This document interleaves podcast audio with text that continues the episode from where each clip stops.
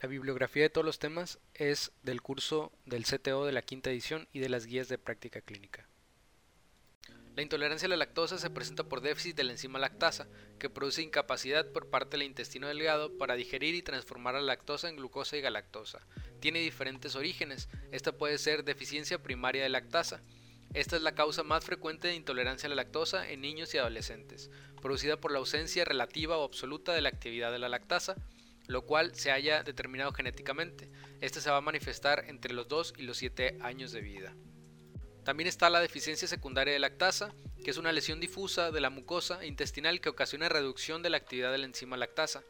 Esta puede ser secundaria a enfermedades como gastroenteritis, enfermedad celíaca, resección intestinal, etc.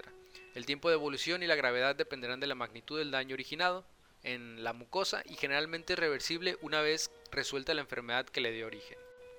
Y por último, la deficiencia congénita de lactasa. Esta es una enfermedad autosómica recesiva, es muy rara y se caracteriza por la ausencia total o por reducción importante de la lactasa. Esta se presenta desde el nacimiento y persiste durante toda la vida.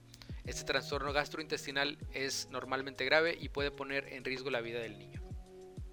En México aproximadamente 83% de la población padece intolerancia a la lactosa y esta prevalencia va a aumentar paralelamente con lo que es la edad. La intolerancia a la lactosa no es una condición potencialmente mortal, pero los síntomas afectan lo que es la calidad de vida del paciente. También es importante saber que la lactosa es el principal carbohidrato de la leche de los mamíferos y para que ésta se absorba correctamente se requiere que en el borde del cepillo del intestino delgado se encuentre la lactasa activa, que es la enzima que la va a convertir.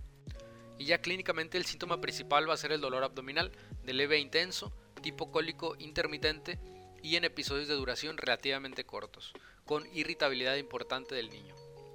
Este dolor abdominal y el edema del intestino delgado son causados por la fermentación colónica de la lactosa no absorbida, y los síntomas comienzan entre una y tres horas después de la ingestión de la lactosa, y van a ceder después de la expulsión de gases y heces líquidas. Además también se va a poder presentar diarrea, náuseas, flatulencias, meteorismo, distensión abdominal, vómito y excoriación perianal.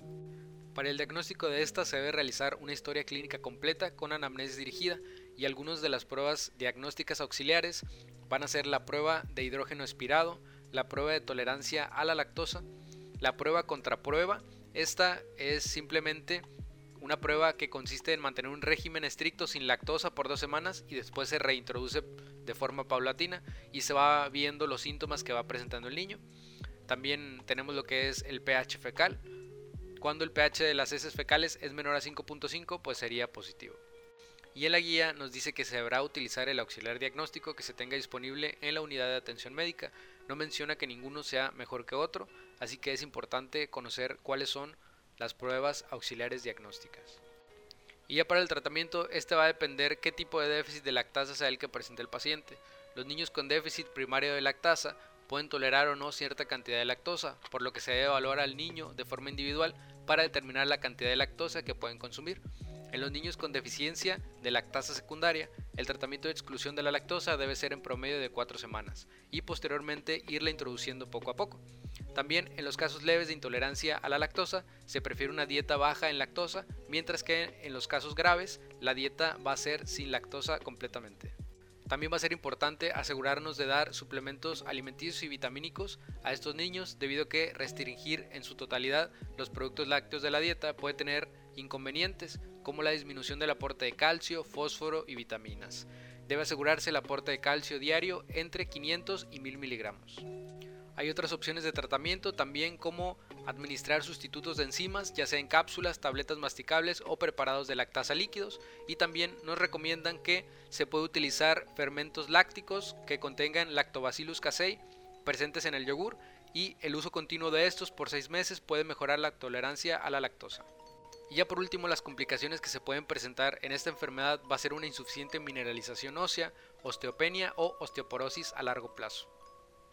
Y como puntos clave de esta enfermedad van a ser que va a poder ser ocasionada por una deficiencia primaria de lactasa o secundaria a otra patología gastrointestinal, que el síntoma principal es el dolor abdominal.